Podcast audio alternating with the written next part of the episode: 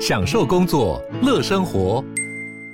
就算不在办公室，也能从容应对线上会议。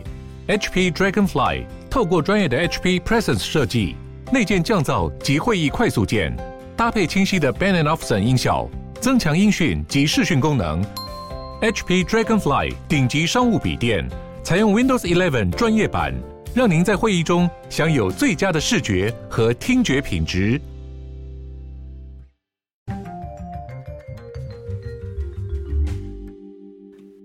Hello，大家好，欢迎回到世界忙什么的 World in Five Minutes，我是今天的节目主持人 Morris。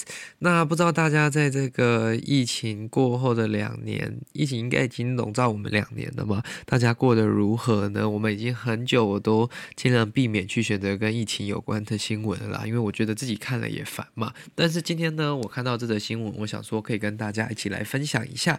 他是这个 AirAsia 的创办人，亚洲航空的创办人呢。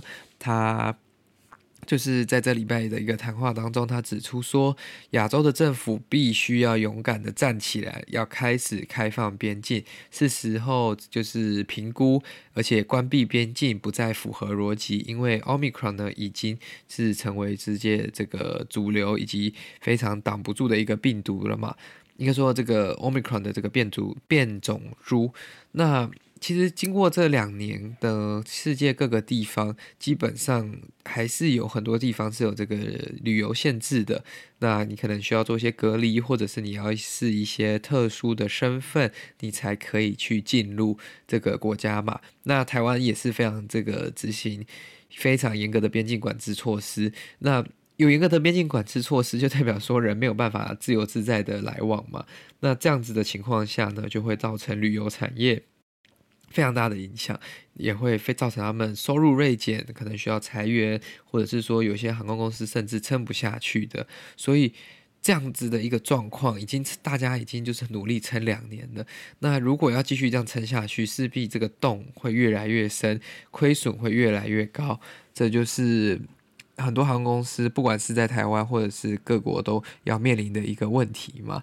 那尤其是对于东南亚国家更是非常大的一个影响。对台湾来说，我们像中华航空呢，是在过去去年的货运成长，其实就是非常亮眼，它甚至有能小小获利。那因为台湾是出口导向的国家嘛，我们只要能把货载出去，都是勉强可以赚一点点钱进来的。但是对于东南亚国家，他们的 GDP 将近吼平均起来有十二 percent，十二趴是来自跨境的旅游收入，这代表他们很大的一部分国家的收入来源，人民的收入来源都是来自于这个。去他们国家玩的游客，不管是来自欧美、来自亚洲其他国家，那这样子对他们人民的生计、对政府的财政就会产生非常大的影响。那亚洲航空呢，是在东南亚来说，不管是菲律宾、印尼，或者是到我想想看，菲律宾、印尼。泰国它没有到特别的大，但是它也是有盈余，就是它在菲律宾跟印尼应该是算是蛮大的这个航空公司嘛。那它也出现了非常巨额的亏损，但是呢，在欧洲的这个还有北美的这些廉价航空公司呢，反而是因为二零二一年的松绑旅行限制的这些政策，出现了非常大的成长，例如像爱尔兰。的这个瑞安航空 （Ryanair），它是欧洲非常大，应该是最大的这个廉价航空。它二零二一年 Q 三的收入是比它前一年成长的两倍之多，但是同时间，我们这个 AirAsia 亚洲航空的同期收入却是下降三分之一。所以这样子的影响其实是非常大的，因为不只会影响到整个公司的营运，甚至会影响到公司就是长期的这个规划嘛。那亚太地区呢，基本上是到二零二一年底，空中交通跟航班没有任何复苏或明显复苏跟改善的地区啦。不管是欧洲、非洲跟美国，呃，北美、南美都有非常大的改善。应该说，有越来越多的国家的限制没有那么的严格，或者是人民就是更能出去旅游了。那亚洲。部分的航空呢，其实机票也是最贵的。不管是像你，假如说台湾往返美国、欧洲、新加坡往返美国、欧洲、日本往返香港往返都是非常贵的。以前可能正常可能两万多块、四万多块，现在可能是要七万、八万甚至更高的价钱才能买到一张经济舱的机票。那这样子的那个就把这个旅行的 barrier 越拉越高嘛。那对于人们来说，就不可能去真的去旅游嘛，因为你想想看。你机票成本就高了，那你出去旅游这个时间出去旅游，你可能也会有点担忧。那你回来又要隔离，你又有一个多一个成本，就等于说你现在可能去一趟日本，可能要烧个十万块、十五万块，才有办法玩到一个可能还没有特别爽、特别奢华的旅行。可能大部分的费用都花在这些算是杂支上面了。所以对旅游业来说，如果有这么多的边境限制来说，是会非常。有困境的，那甚至一些比较传统型的饭店也会受到影响。大家也知道，就是在台北民生东路上的这个西华酒店，在上周也结束营业了嘛。那它是算是台湾历史悠久、非常呃著名的一间算五星级饭店，也是本土品牌的，呃，算是标榜前几名了嘛。